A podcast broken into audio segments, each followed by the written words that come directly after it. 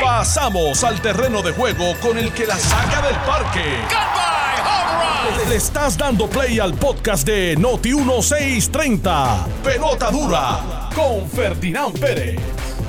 Bueno, mis amigos, arrancamos el juego aquí en Jugando Pelota Dura. Son las 10 en punto de la mañana. Yo soy Ferdinand Pérez y si me cortan, no voto sangre, brother.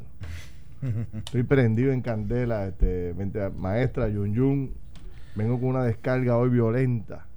Este país va de mal en peor. Esto es un desastre. No. ¿Ah?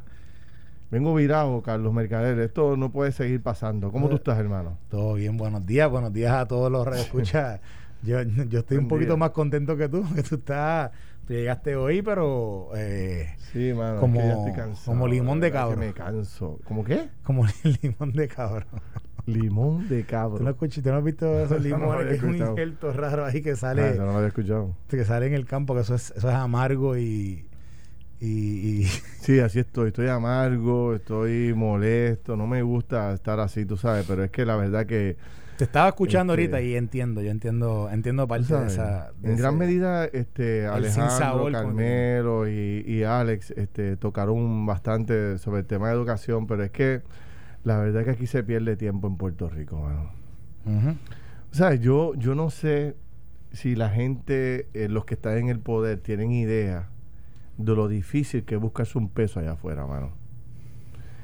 O sea, ahora mismo, mientras tú y yo hablamos, y es que a veces la gente pierde de perspectiva eso, hay miles y miles de personas en la cajetera moviéndose de un lado a otro, de un punto de la isla a otro, para buscarse una peseta, brother. Para llevar un material, para cargar un carro, para este, resolver, ah, para resolver un problema técnico, computarizado, para llevar carga alimentaria. bueno, ¿qué, qué, qué, no hay en la calle ahora mismo? Y entonces aquí se pierde tanto tiempo, mano, y se bota tanto dinero. Es increíble cómo en la Asamblea Legislativa se pierde tiempo volviendo a investigar otra vez las escuelas que cerraron. Se me rayo parta todas las cosas importantes que hay que hacer en Puerto Rico. Esta mañana me llama un amigo que es dueño de un local que hace 10 años es un beauty. Hace 10 años el local es un beauty parlor, un pequeño beauty parlor. Hace un año la señora lo vende, le vende la llave a otra persona y le cambia de Gladys Salón a Migdalia Salón. Pues le cancelaron todos los permisos. Tiene que volver a empezar a radicar todos los documentos. Y en ese proceso la señora lleva casi un año. ¿Pero qué fue que cambió? Aparte de. cambió nombre, brother. Se cambió de dueño. Cambió de dueño. Eso es todo. Entonces yo le digo, mira, pero es que hay una ley que establece que si el negocio es del mismo propósito, si tú no vas a meterle bebidas alcohólicas o no vas tú no a cambias, tú no cambias el propósito del negocio. Tienes, o sea, el permiso sigue, o sea, es, automático. Se continúa, se continúa, tiene que renovar. Se cambia el nombre, se cambia y ya. Sí, es automático allá. Se, le, se le eh, adscribe a la persona, al nuevo propietario. Es automático allá en la mente de ustedes, tú sabes, pero acá operacionalmente las agencias no operan así. Los tercer nivel, los cuarto nivel que están ahí eh, en la ventanilla recibiendo al ciudadano o los que están en la calle inspeccionando eh, eh, locales no están al día de los cambios en las leyes y se pasan por donde no da sol la nueva reglamentación y las nuevas leyes y lo que hay es un es un estado opresivo contra el pequeño y mediano comerciante en Puerto Rico y aquí nadie dice nada, no pasa nada. Y entonces tú ves ahora la Asamblea Legislativa viendo que eh, eh, tenemos una crisis brutal con la educación en Puerto Rico, donde se roban los chavos. Vamos a hablar del robo descarado y cómo el Departamento de Justicia y las entidades gubernamentales no hacen nada en Puerto Rico. Te lo dije que vengo virado, bueno, tengo data para darte. vamos a ver una hora más. Dile a Falú que no venga. Para nuestro radio escucha, este es el republicano Ferdinand Pérez. Hoy con la descarga antimedidas democratas. Eso es así. Y entonces, este, después de todo ese esfuerzo que hace la gente para tratar de buscarse una peseta, para tratar de llegar sus recursos a su casa, para alimentar a su familia, Tú como en los cuerpos legislativos, y en esta se la tengo, la tengo que dejar caer completa encima del Senado de Puerto Rico, que dentro de tantas cosas que hay que hacer, van a volver otra vez a 10 años atrás a ver aquí, eh, eh, por qué se cerró esta escuela, por qué se cerró esta otra. Y en las propias narices del Senado de Puerto Rico no se dan cuenta de que hay que cerrar como 200 escuelas más, hermano. O sea, ayer estábamos hablando del enorme problema de natalidad. Aquí no están naciendo los niños. Y se sigue yendo gente se va de la Puerto gente. Rico. Exacto, exacto. Te traje un documento que te lo estoy dando aquí ahora mismo, Exhibit 1. Déjame Exhibit Mira, lo estoy poniendo aquí en la cámara para que la gente lo vea. No ah. se va a ver exactamente en la cámara, pero, esto es una gráfica. Sí. Aquí, aquí se ve, mira. Mira, mira, mira. ahí se ve. Tú mejor ahí. Ahí, ahí, se está viendo. Ahí se está viendo. Eso dice ahí, dice, proyecciones de matrícula en la escuela elemental, intermedia y superior de Puerto Rico del 2014 al 2045. Para los que lo están viendo en la cámara, la línea eh, naranja es escuela superior, Exacto. la violetita es como escuela intermedia y la verde es escuela elemental. Esto es, esto es fuente del Departamento de Educación y de la Oficina de la Junta de Planificación. Eso no me lo inventé yo ni la hice yo en casa. Tú una gráfica del departamento, tú entras al Departamento de Educación y ellos te dicen cuál es la proyección de estudiantes para los próximos años y te incluye hasta el 2045. Y como yo te dije, efectivamente. en, eh, eh, donde empiezas en el 2013, en 2014, ¿verdad? 2014. 2014. Y, y, aquí, y, esta, y esta X. Esa X que te la marqué yo es 2030. No, estamos ahora. No, no, no, ah, esa es 2030. 2030. Es para que tuvieras una idea de qué va a pasar aquí tan cercano como en nueve años. En nueve años, aquí apenas vamos a llegar a los 200 mil estudiantes. Hmm. ¿Ok? Apenas va a estar por debajo. Y en el 2040 apenas vamos a llegar a 100 mil estudiantes. Hmm. O sea, esa es la realidad, hermano. Entonces aquí se están matando en el Capitolio, en el Senado de Puerto Rico, a ver quién le... Eh, o sea, cómo fue que se cerraron o no se cerraron las escuelas. O sea, mientras tanto, o sea, aquí se roban los chavos en el departamento que ya. Y voy con la segunda parte para darte break para que tú des tu descarga también. ¿Cómo es posible que aquí en Puerto Rico las entidades gubernamentales hayan mirado para el lado y no hayan investigado este robo, este desfalco que le hicieron a las finanzas de los niños en Puerto Rico en el Departamento de Educación? Que se tumbaron 84 millones de dólares. El Departamento de Educación desde el 2007 hasta el 2020, Carlos Mercader. Hmm. Por 13 años estuvieron tumbándose un montón de dinero ascendente a 84 millones de dólares que se lo pagaban en nómina a muertos, a gente que habían despedido del Departamento de Educación, a gente que ya no cualifica, que no está, o sea, gente que ya no está en el sistema. Y por 13 años estuvieron pagándole y pagándole y pagándole. Y aquí no pasa nada. ¿Tú, ¿Tú, has escuchado que hayan votado a alguien o que hayan suspendido a alguien en el Departamento de Educación? Nada. A nadie. No pasa nada. Entonces, eso, no, eso no es todo, hermano. en este primer mes, en este primer mes, el Departamento de Educación pagó 23 millones más a otros muertos, a otros despedidos, a otra gente que ya no está en el sistema. En septiembre del año pasado, la Junta le dijo, ya no puede, o sea, te cogí, te cogí con las manos en la masa pagando Hicieron, hicieron una auditoría y determinaron. Y lo cogieron. Exacto. Y entonces vino, educa eh, vino y se hizo público en septiembre. Y entonces, desde septiembre, que ya todo Puerto Rico lo sabe y todas las entidades gubernamentales lo saben, no hicieron nada. Llegó enero con la nueva secretaria y volvieron a la misma práctica de seguir pagándole a los muertos, a los despedidos, a los que no existen nada más y nada menos que 23 millones de dólares más. Y aquí el, el, secretario de Justicia roncando. El FEI roncando. El Contralor roncando. Aquí hay un sueño. Yo no sé si es, no sé qué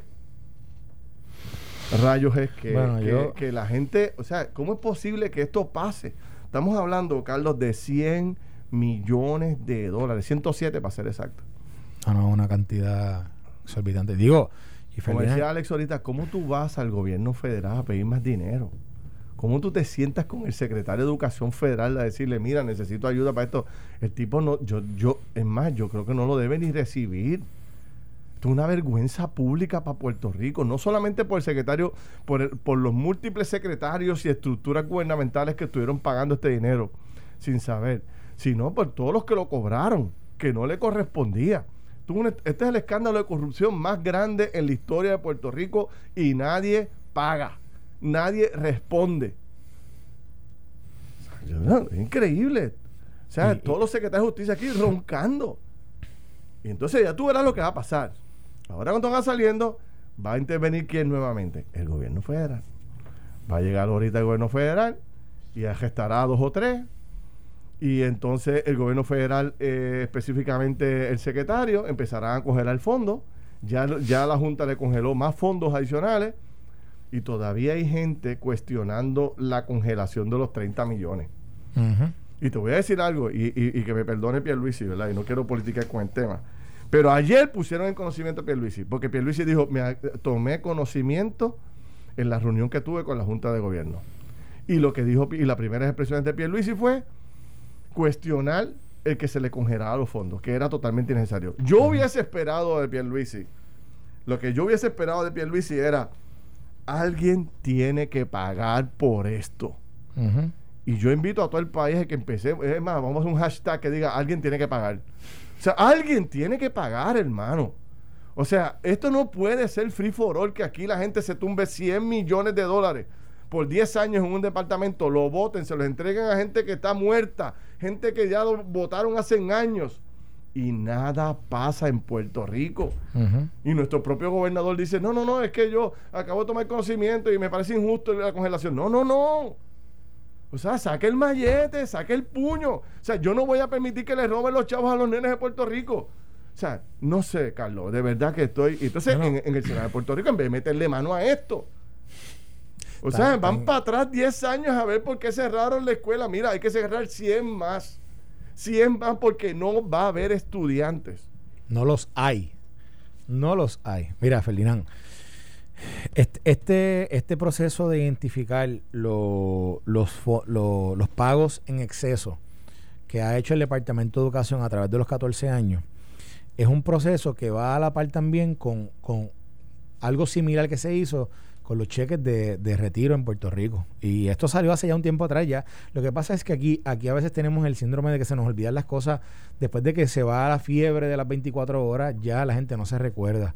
Pero en el sistema de retiro, un momento también se identificó que se estaban enviando unos cheques eh, por yo no sé cuántos años, yo creo que era por más de 10, 12 años también, a personas que o habían fallecido, que no vivían donde, donde decían que, que la última dirección que tenían, etcétera. Y Ferdinand, dinero, dinero que se estaba básicamente votando porque había gente cobrándolo. Y la pregunta es, ¿qué se hizo en aquel momento? Porque si en aquel momento se tomó una acción correctiva, pues yo diría, vamos a tomar esa misma medida en este caso, que nos acabamos, ¿verdad? de, pero yo creo que si miramos para atrás, yo no, yo no, yo no, yo no recuerdo cuál fue la medida correctiva que se tomó en aquel momento. Yo no recuerdo si se les acusó a las personas que cobraron ese cheque de apropiación ilegal. Yo no recuerdo si se llevaron esos casos porque no, lo, no se habló. Yo sí recuerdo de que se habló de que, de que en un momento había identificado una auditoría que más dinero, se o sea, que se había enviado dinero que no se supone que se enviara.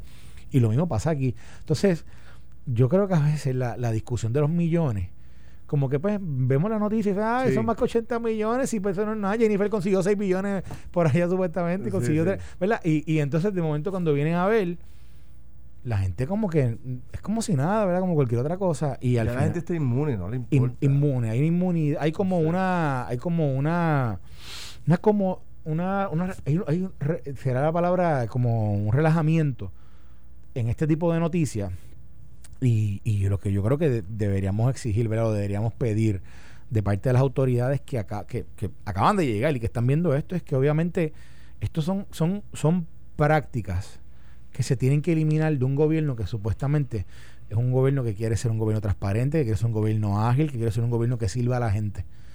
Este tipo de, este tipo de cosas son solamente es muestra, un botón de la muestra de las cosas de lo mal que está el gobierno de Puerto Rico de nuevo y que no yo no sé no podemos circunscribirlo a un color. Lo tenemos que ver en general. La administración pública es altamente defectuosa. Es altamente defectuosa cuando tienes cosas como esta. Y no y de nuevo no, no está circunscrita a un color no está circunscrita está circunscrita a mí, a los, porque ha tenido 20 administradores del Departamento de Educación. Ayer creo que tú y yo lo hablábamos, que decíamos que creo que había tenido 12 jefes de, 12, o 15 secretarios, secretarios en 10 días, en 10 años. Así que evidentemente aquí hay un problema de mala administración que se ha ido llevando a través de los años y no se, y no se atienden, no se atienden correctivamente fallas que se ven, que se saben, pero no se atienden porque pues... No pasa nada no, hay, no, hay consecuencias. No hay consecuencias. Y posiblemente quizás, ¿verdad? Aquí el llamado al gobierno que, oye, esto tiene que tener consecuencias. experiencia, ¿quién puede, cuáles son las agencias gubernamentales que tienen facultad para investigar esto? El inspector general pudiera... se pudiera revisar. Ya tiene, el inspector general, que yo no lo mencioné. Eh, el Departamento de Justicia de, a su hacer una investigación. El, la, la, misma oficina del inspector general interno que tiene el Departamento de Educación el mismo departamento legal el departamento de educación. Cuatro. Incluso el departamento de contabilidad del departamento de educación, que, se, que, es el que hace. Y, ellos tienen también contratistas externos que son, ¿verdad? Son del departamento, pero son externos que pueden hacer una auditoría sobre esto. Eh, el inspector general del gobierno federal, si aquí hay fondos federales. Sí. No sabemos si, no sabemos si, esos 80 millones algunos eran de título 1, de, título 10. que hay fondos federales. Hay que ver de dónde, son esos de, de dónde vienen esos fondos. Así que también el gobierno federal Contraloría la, Contraloría. El mismo, el mismo Departamento de Hacienda que al final de cuentas está, hace, la revisión contable del, del gobierno. Ya mencionaste ocho entidades que de una forma u otra pueden investigar. Y no pasa nada, mano. Nadie toma la iniciativa. Y eso está ahí. Y tú verás que esto es como yo siempre te digo. Bueno, pero eso quiere decir que 10 años la legislatura va, va, a investigarlo. Esto es por fiebre. Acuérdate que siempre te cojo, te traigo el ejemplo de la fiebre en Puerto Rico. Ya nadie habla del observatorio, ya nadie habla de los policías que murieron, ya nadie habla de los chalecos vencidos, etcétera, etcétera. Todo es una fiebre, una fiebre, y nada. Y ya tú verás que esto es igual. Y van a seguir y no va y no va a pasar nada y se pierde el dinero y eh, alguien tiene que pagar. Ya veo que hay un montón de gente con el hashtag alguien tiene que pagar. Alguien tiene que pagar. me dice la, palabra, eh, y yo creo que esta es la palabra correcta. Hay una indiferencia. Hay una indiferencia a, este tipo ya de, noticias, a este tipo de acción. Mira, Carlos, en cualquier empresa privada del mundo entero que ocurra una cosa como esta, que tú gastes el dinero en nómina de gente que murió, de gente que no trabaja, gente que votaron. O sea, esto no, esto está, muerto medio mundo, del, del, CEO hacia abajo, todo el mundo. Y no pierdas de perspectiva lo otro. Educación consciente de, porque aquí el problema de fondo es que más del 40% de la nómina de los empleados del Departamento de Educación está inflada o traqueteada. ¿Cuánto? Más del 40. Eso dice el, reportaje de la Junta de Supervisión Fiscal. O sea, la nómina, la, nómina no, perdóname, la asistencia en el Departamento de Educación es una locura, se altera, la gente no va y poncha, eh, parece el, maestro, su, eh, amigo de él, ponchando por él, etcétera, etcétera. O sea, y entonces, consciente de eso, invirtieron 30 millones de dólares en un equipo para que corrigiera ese problema. ¿Y qué pasó? Mira, aquí, el equipo no funciona. Escriben aquí a, a Uno Radio. Mira, mira este punto. Dice una, eh, escribe una persona. Dice, pregunto, de cada cheque se hacen deducciones y entre las deducciones están las aportaciones al sistema de retiro y a las uniones de maestros. Entiéndase, federación y asociación. Esa asociación. Ese dinero se va a recuperar porque las, las uniones no han dicho ni pío. Exacto, ese es otro punto. Buenísimo. Yo te escuché, Ale, esta mañana dándole dándole el tema eh, y, lo felicito. O sea, me parece que... Salió la otra vez lo de los 84 millones. Yo traje ese punto en una columna que había escrito en el periódico Metro de, de las uniones. Las aportaciones que se hicieron por esos cheques que se emitieron a esos empleados que ya no estaban en el sistema. Ahí se dedujeron chavos para pagarle a la, la aportación de ese empleado, entre comillas, Exacto. a la, a la bueno, esto empezó en el 2007, so, probablemente era la Federación de Maestros. la Federación... Su, auditoría del 2007, pero sabrá Dios si esto venía pasando desde antes. Exacto. Entonces, las, uniones van a devolver ese dinero también. Exacto. Esa aportación. Por eso es un escándalo de grandes proporciones. Por eso las uniones están, mira, calladita, calladita. Calladita. Esto es un escándalo de grandes proporciones y no veo a nadie moviéndose, no veo a nadie, si es como, como decía Alex esta mañana, si no es por la Junta, esto estuviera, seguía pasando. ¿Cómo, seguía ocurrió esto? El, Departamento de Educación va a la Junta y dice, necesito más chavos para la nómina. así, me quedé corto de chavo, dame chavo. Dame 50 millones más. Dame 50 millones más. Y la Junta, ah, pero vamos a chequear primero a ver dónde tú, no, dame chavo. Bueno, vamos a ver.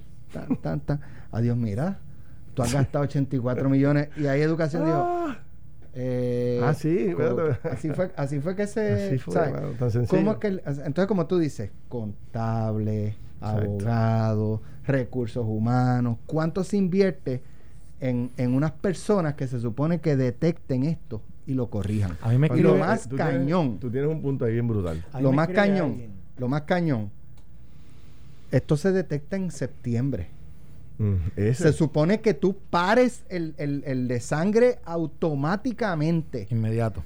Y pagamos 28 millones más. En, cuatro meses. no, no, ahora en las primeras tres semanas de enero. 28 millones. 28 millones más. ¿Sabes? ¿Cómo, ¿Cómo, tú le explicas eso? A, ¿Cómo tú vas al Congreso a decirle, la Junta no hace falta? La Junta es una camisa de fuerza. Pero mira, la Junta no nos deja gobernar. cómo no sale un planteamiento para que toda persona que tenga que ver con la auditoría de la nómina y que trabaje en el área de contabilidad, eso está suspendido automáticamente. Consecuencia, aquí no hay consecuencias. Todos, los que trabajen en eso, abogados, contables, todos para afuera. Aquí hay algo raro. Ahí me acaban de escribir dos personas que han trabajado en estos procesos. Y me dice, por ejemplo, uno que en el 2017 él sabe que el Departamento de Educación comenzó un proceso de recobro, unos pagos, unos pagos adicionales que habían hecho. ¿Y por qué eso se paró? Yo pregunto, entonces me escribe otra persona que ha trabajado también en, en, esto y me dice, mira, el problema de las nóminas fraudulentas está identificado, lleva más de 12 años. Allí. Más de 12 años identificado. O sea, que se sabe. Y no pasa nada. Y no hay... Y entonces, ¿quién se beneficia aquí que dice, olvídate de eso? Entonces, entonces el, el, ¿sabe? La Junta hace lo que tiene que hacer el gobernador. Exacto. El gobernador tiene que decir, espérate, ¿cuánto tú me dijiste en lista de presupuesto? No, la Junta dice, ¿sabes qué? 30 millones menos en el Seguro. presupuesto. OGP viene de millones de eso, de ahí lo recupera. Exacto. Mira, a ver. Pero aquí no, aquí, y entonces no hay van a la legislatura y... No hay consecuencias. Mira, tengo que pausar, pero regresamos, regresamos con ese tema y con el tema de la Asamblea Legislativa. Oye, y Charlie Delgado se rajó, ¿viste? Se quitó Charlie. Bueno, pero puso un proxy. ¿Ah? Puso un proxy. Hizo un proxy. Vamos a hablar de eso, venimos rápido. Estás escuchando el podcast de Pelota Dura, en Noti1 con Ferdinand Pérez.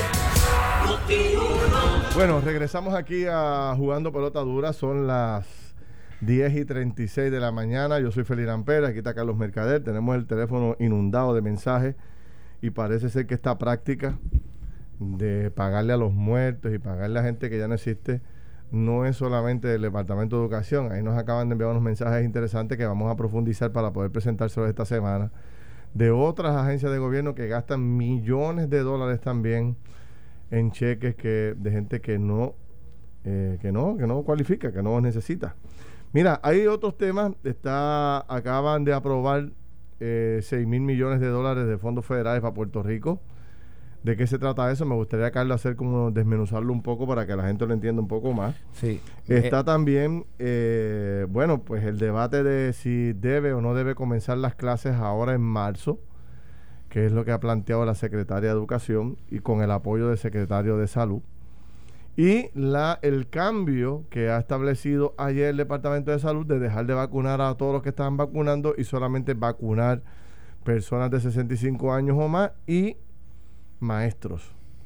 Lo que conlleva que todos los demás que se habían colado o todos los demás que habían pedido eh, vacunarse, como lo fue los empleados de la Comisión Estatal de Elecciones, que es increíble que hayan estado vacunando a ese personal que no tiene ninguna urgencia en estos momentos, pues todo este caos que ha provocado la falta de vacunas, más los colados, más lo que pasó en la Comisión de Elecciones, provocó ayer que el secretario de Salud le diera un giro a todo el plan y volviera a enfocarse en todas las personas de 65 años más y maestros. Yo no sé, no veo mucha gente dándole mm, el visto bueno al cambio, incluyendo los que trabajan en eso, pero sin duda alguna, tienen un reto grande. Tú sabes que son 600 mil viejitos aproximadamente.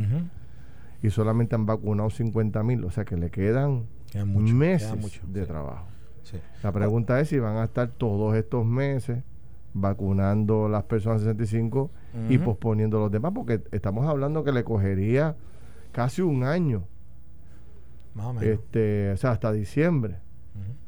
Bueno, pero es lo que yo estaba diciendo ayer. O sea, nosotros Aquí, aquí a veces se, hace, se crean expectativas y yo, y yo creo que, son expectativas falsas. Y cuando digo expectativas falsas, no, es porque no haya la intención de hacerlo en el tiempo, en el tiempo prescrito, es que simple y sencillamente los números no dan. Si algo, si en algo hay, hay una, hay un dicho de había una canción de, de Daddy Yankee que decía ronca, ronca y te patea gallo bolo, los, números hablan por sí solos.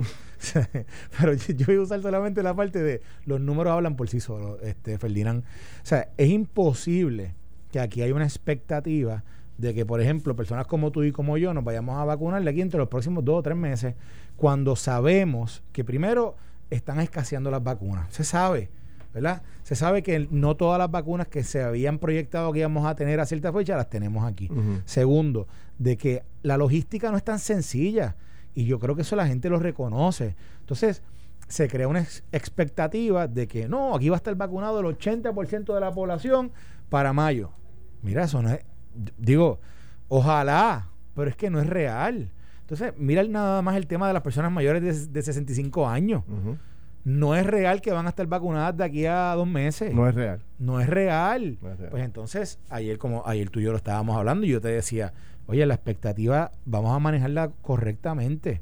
Y yo creo e, esta, esta adicción, porque es una adicción, a decir, para tal fecha tengo tal cosa. ¿Qué pasa? Crea una expectativa en la población, la gente comienza a, hablar, comienza a, ver, a planificar en base a eso de momento se va acercando y que viene la decepción porque no se cumple esa fecha. Claro. Lo mismo, estamos jugando un poco con eso con el regreso a, clase. Fíjate ayer como la Secretaría de Educación dice de nuevamente, no, vamos a comenzar a, principios de marzo, pero comienza la, la el, yo no sé si es la misma conferencia de prensa o es una alterna, pero salió también la epidemióloga o la que está trabajando con todo este proceso de, de, rastreo de, contacto, eh, rastreo de contacto del Departamento de Salud de Puerto, el mismo gobierno de Puerto Rico. Fabiola. Fabiola Cruz dice, bueno, todavía falta por estar listo el 70% de las escuelas, todavía falta por, por la vacunación de, ¿verdad? Del, del, un número bien alto de gente, así que pues, se está trabajando para marzo, pero yo no sé si para marzo vamos a estar listos tú y yo sabemos que nos vamos a estar listos. Si aquí estábamos ayer entrevistando a transportistas. ese, ejemplo nada más. ese ejemplo nada más. Mira. ¿Con quién van a llevar los estudiantes a la escuela? los transportistas, si no tienen ni contrato. Tienen contrato, no tienen chavo, no tienen gasolina, no tienen personal, no tienen chavo para las herramientas, para las piezas que les falta la guagua. y, y, eso es un eso es un área. Pero, pero, Ferdinand, aquí, aquí hay. Yo, es que nos despachamos estos temas como si fueran así eh, eh, algo muy ligero. Y este proceso de regreso a clases de un departamento disfuncional por los últimos tres años o dos años y medio, no es real que en dos meses tú lo vayas a arreglar todo y va a estar bien en marzo. No es real, es que no es real. Y yo quisiera que fuera real, pero es que no lo es. Entonces, de nuevo, la expectativa creada. Pues con esto de la vacunación es lo mismo. Se van creando unas expectativas pero señores, si es que hay cosas que están hasta fuera del control de uno, como, como, como lo es el acceso a las vacunas.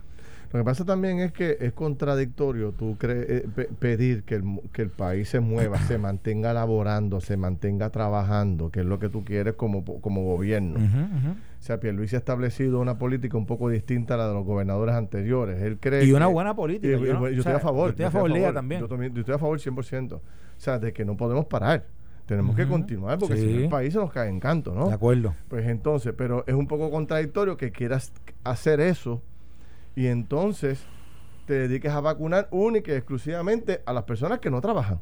¿Me entiendes? O sea, si quieres hacer eso, pues tienes que tener un balance, tienes que vacunar a los trabajadores, tienes que vacunar a la gente que, que realmente está en la calle. Por ejemplo, un ejemplo que me daban ayer, que tiene mucho sentido. ¿Cuál es el único lugar, escucha esto, cuál es el único lugar en Puerto Rico, en cualquier parte del mundo, que tú llegas, te sientes y rápido te quitas la mascarilla? Eso es una buena pregunta. Los restaurantes. Los restaurantes. Sí, sí, sí. Tú llegas y automáticamente te quitas la mascarilla pensando en que todo está bien. y tú no sabes. Pero tú confías en el proceso. Pero los empleados, no nosotros no hemos puesto en primera línea de vacunación a los empleados de el área de alimentos, incluyendo los restaurantes. Pero eso debería ser una prioridad. Si tú no quieres tener problemas, debería ser una prioridad. Entonces empezaste con los policías y los paraste, que era otro área importante. No había pensado eso, ¿verdad? O sea, la verdad es que el punto es, y, en gran medida eh, el gran Edwin que me envía estas recomendaciones, hay que, hay que si queremos que el país corra, tenemos que hacer un balance para que se vacune también la gente que trabaja, porque yo, nada, yo, yo, yo no, yo pienso que, yo pienso que los que están a cargo de esto, que, yo creo que están haciendo un trabajo eh, increíble, y, lo, y lo tengo que decir de esa forma porque Ferdinand estuvo en un proceso que empezó hace cuánto, un mes y medio, más o menos un proceso de diciembre, de diciembre. de diciembre 15, más o menos, correcto, por ahí. Eh, un proceso del cual no se tenía, no, es como que puedes, puedes buscar, ah, ¿cuándo fue que hicimos la última vacunación masiva? Eh, la, realidad, la, realidad del caso es que no, no, ¿verdad? no, no tenemos récord de cuándo fue que se hizo una, una vacunación de esta forma. Así que están haciendo un. Pero lo más cercano a eso es la, la, vacuna de la influenza, que era que. que, hay, hay, hay, modelos que se pueden imitar pero esta vez esto es vacunación masiva, a toda la población. Y no una vacuna, nueva, una, una vacuna que va llegando. O sea, e, es, un proceso novel, complejo. Y ante eso, ante eso, yo creo que el manejo de expectativas es bien importante. Porque tiene, porque entonces, así tú y yo sabemos a qué atenernos y sabemos qué medidas tomar de aquí a. Si a nosotros nos dijeron que para mayo vamos a estar vacunados ya, ya con lo que estamos viendo. Claro que no. Yo creo que debe estar claro que a menos que no salgan tres vacunas nuevas aprobadas por la FDA y que nos las envíen acá a Puerto Rico, y tú sabes que tú y yo no vamos a estar vacunados para mayo, porque no nos toca. Y entonces tú y yo tenemos que tomar las medidas para eso. Y hay que reconocer que los que están vacunando, por ejemplo, voces, toda la estructura de la Guardia Nacional, están haciendo un trabajo excepcional. El problema es que no hay las vacunas. Por ejemplo, aquí se dijo que Walgreens y CVS se iban a encargar de vacunar a todas las personas que estaban en los centros de cuidado, en los centros de, envejecientes. Pues ya eh, CVS se rajó. Ya CVS dijo que no va a trabajar, solamente ha vacunado 500 personas en Puerto Rico versus Walgreens que ha vacunado 19 mil. O sea, ya, ya hay una estructura que colapsó pero tampoco llegan las vacunas para dárselas a la, a la farmacia de la comunidad. Esto va a coger vuelo el día que tú pongas las 600 eh, farmacias a toda la, farmacia, a todas. a vacunar a tu switch a todo el mundo. Porque tú tienes una relación personal con el de la farmacia la gran mayoría de la gente. Tú tienes tu farmacia particular. En los pueblos en los pueblos así. Sabana Grande es así. Sabana Grande. el farmacéutico del pueblo. Vaya a la Nelia o baja la, y eso es así. eso, todo el mundo te conoce. seguro que tú vas a poder hacer una mejor relación para tú conseguir fecha para tu vacuna en una, en una farmacia de la comunidad. Así que es. tú conoces al empleado, conoces al dueño y ahí estableces un plan. Digo, pero, hasta que no le den esas vacunas a esa farmacia, va a ser bien lento. Pero para eso tiene que haber vacunas. Tiene que haber vacunas. ¿Entiendes? y, y, hay un tema de eso. Mira, aquí también me dicen, mira, todo esto es una decisión bioética porque básicamente esto, eh, en una guerra tú cuidas a niños y viejos, en una pandemia cuidas a los enfermos y viejos, que son los que pueden morir por los efectos del COVID. La gente que trabaja está en edad productiva, por lo general con excepciones, eh, no tiene más de, de 65 años. Los mayores de 65 son los que están propensos a morir por eso tienen que ser vacunados primero. O sea, esa, esa es, ese es el orden y esa es la, y ese es el, el, digamos, la balanza en que se pone esta decisión. Pero, pero, pero, yo creo, de nuevo, que, que las autoridades en la comunicación, yo sé que quieren comunicar que todo está perfecto, pero también todos sabemos que no. Y, déjame decir, hablemos un poquito de eso ayer, brevemente. Ayer eh, eh, hubo esta conferencia de prensa del secretario de Salud con la secretaria de, Educación. Y yo lo sentía a los dos muy incómodos. Tanto a la secretaria de Educación la noto la señora hay que sentarse con ella y darle... Mm, o sea, un, poco de taller de lo que es la comunicación pública, la veo muy tímida, la veo, la gente mientras ella hablaba, tú leías las redes y todo el mundo decía, está nerviosa, ¿qué le pasa? no sé si es que esa es su forma de ser, porque tú sabes que hay gente que, no, no, son, eh, no son duchos en, eso y, la comunicación ni se sienten... Y se proyectan que como si estuvieran nerviosos cuando no lo están. Y en el caso de Mellado se veía incómodo. Ah, y me preocupa porque Mellado lo que lleva es un mes ahí. Y en un mes ya tú no puedes estar incómodo con las preguntas de la prensa, tú sabes. Lo vi incómodo, lo vi contestando un poco disgustado. Y yo sé que es demasiado el trabajo y está brutal la, encomienda que tienen estos dos funcionarios. O sea, el país entero debería estar detrás de los dos colaborando.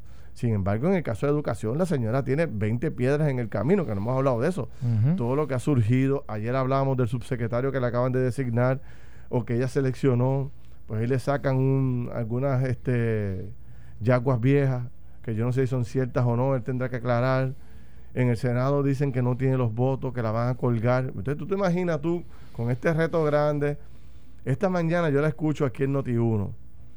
Y un poco el mensaje de ella era ya un poco aceptando que le van a pasar el rolo bueno, yo vine aquí con mis condiciones, yo vine aquí a servirle a Puerto Rico, pero si, si decide otra cosa, yo regreso a mi práctica de la educación y tú sabes, ya ella un poco adelantando que, tiene problemas. Tú no puedes lucir así. Un, un poco, yo te iba a decir, yo te lo dije fuera del aire, ¿verdad? Pero te lo, digo ahora aquí porque tiene que ver con ese último análisis que tú acabas de hacer. Eh, y te voy, te voy a hacer un paralelo. Yo, yo fui de los debates de la elección del 2016 yo fui a, presencialmente fui a dos debates. Y yo me acuerdo que en el que, eh, fui a uno de Noti1 actually, que fue en el Museo de Arte. Eh, y me acuerdo que estaba, estaba Roselló, estaba Bernier, estaba María de Lourdes, estaban... ¿Esa es la elección pasada? Sí, sí. La del 16. Sí, el del 16. Y me acuerdo que vi a Bernier hablando y mi impresión, fue la primera vez que había visto a Bernier en el debate y dije, está derrotado. O sea, su expresión lucía derrotado. Y derrotado, miren, que, se lucía incómodo, no lucía, no, no estaba, se notaba que, le estaba molestando lo que le estaban diciendo los demás.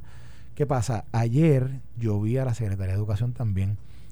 Y, y, como tú dices, no sé qué elementos son los que hayan influido en ella para que esa expresión de ayer se viera así, pero se escuchaba derrotada. Y, y, puede ser, puede ser que simple y sencillamente está eh, cargada de trabajo. y, sí, porque es un trabajo monumental. O sea, operar el Departamento de Educación debe ser el departamento más difícil del mundo posiblemente. O sea, esto es un trabajo, o sea, gubernamentalmente hablando, esa agencia y en crisis y sin operar y sin operar por todo este tiempo y con deudas de 100 millones de yo no sé cuántos años y, con y sin contratos por aquí y sin dinero por allá. Eso está fuera de liga. Eso está fuera de liga, así que puede ser que sea eso y probablemente no ha nombrado todo su equipo de trabajo, está con un grupo bien reducido. Eh, de nuevo, yo quiero, quiero ¿verdad? poniéndolo en perspectiva. La cantidad de entrevistas, porque la señora está Pero, pero ayer no lucía bien. No lucía ayer no lucía bien. Sí, sí. yo creo que hay que coger a la señora. Mi recomendación es guárdenla dos días denle un training intensivo de, de, comunicación. De proyección. Y de, proyección, y, y, tú sabes. Y, y, y, salir con un nuevo mensaje más positivo, tú sabes y pedir espacio, porque mira, la verdad que a estos funcionarios hay que darle espacio. Y ella lo puede pedir, mire, yo acabo de llegar, yo tengo 30 días en este proceso, denme una oportunidad. Lo que hay que aquí, esto requiere años de trabajo para enderezar esto, porque tienen que confiar en mi estrategia. ¿Cómo es que yo no he llegado, ya me quieren colgar en el Senado?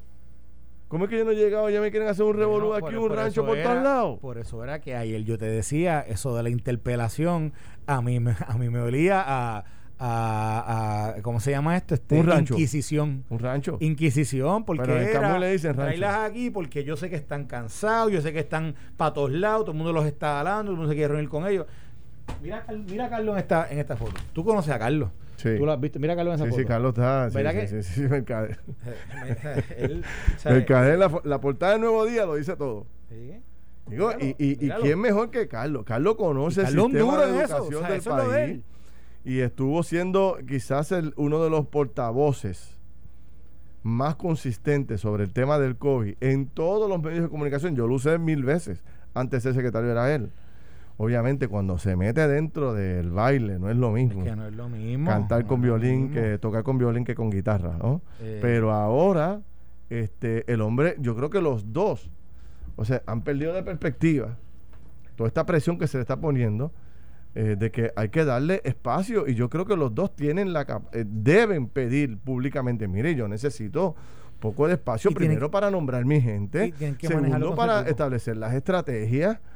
O sea, eh, acuérdate que tú llegas allí y tú tienes una idea de lo que tú puedes hacer, pero cuando tú llegas y tú ves ese monstruo, ese desastre de 100 millones que se han robado allí en, en 10 o 15 años. No, no, no, eso, está, eso está fuera de liga. Fuera, es que mira, Mira, Ferdinand, imagínate, piensa esto, vamos, a ver una, imagen visual. Tú llegas y tú llegas a una casa que está desordenada, que le faltan ventanas, que le falta que le falta este recurso, qué sé yo, no tiene no tiene bomba de agua al baño, no tiene entonces comienzas a reparar y sobre eso de momento no te diste cuenta, pero había una casa en el mismo periodo que compraste que está que está peor todavía.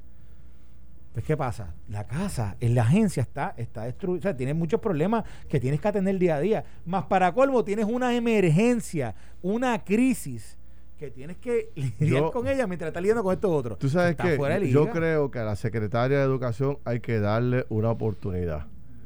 Me resisto a creer que la van a colgar en el Senado de Puerto Rico.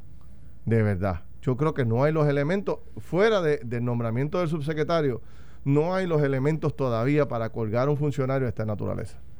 Yo creo que hay que darle espacio, eso es un monstruo gigante, pero me parece que la van a colgar. Esa es la información que, veo que está corriendo por todos lados. dicen que la legislatura están reclamando posiciones, están reclamando... Esa es otra, la cosa política metida allí full.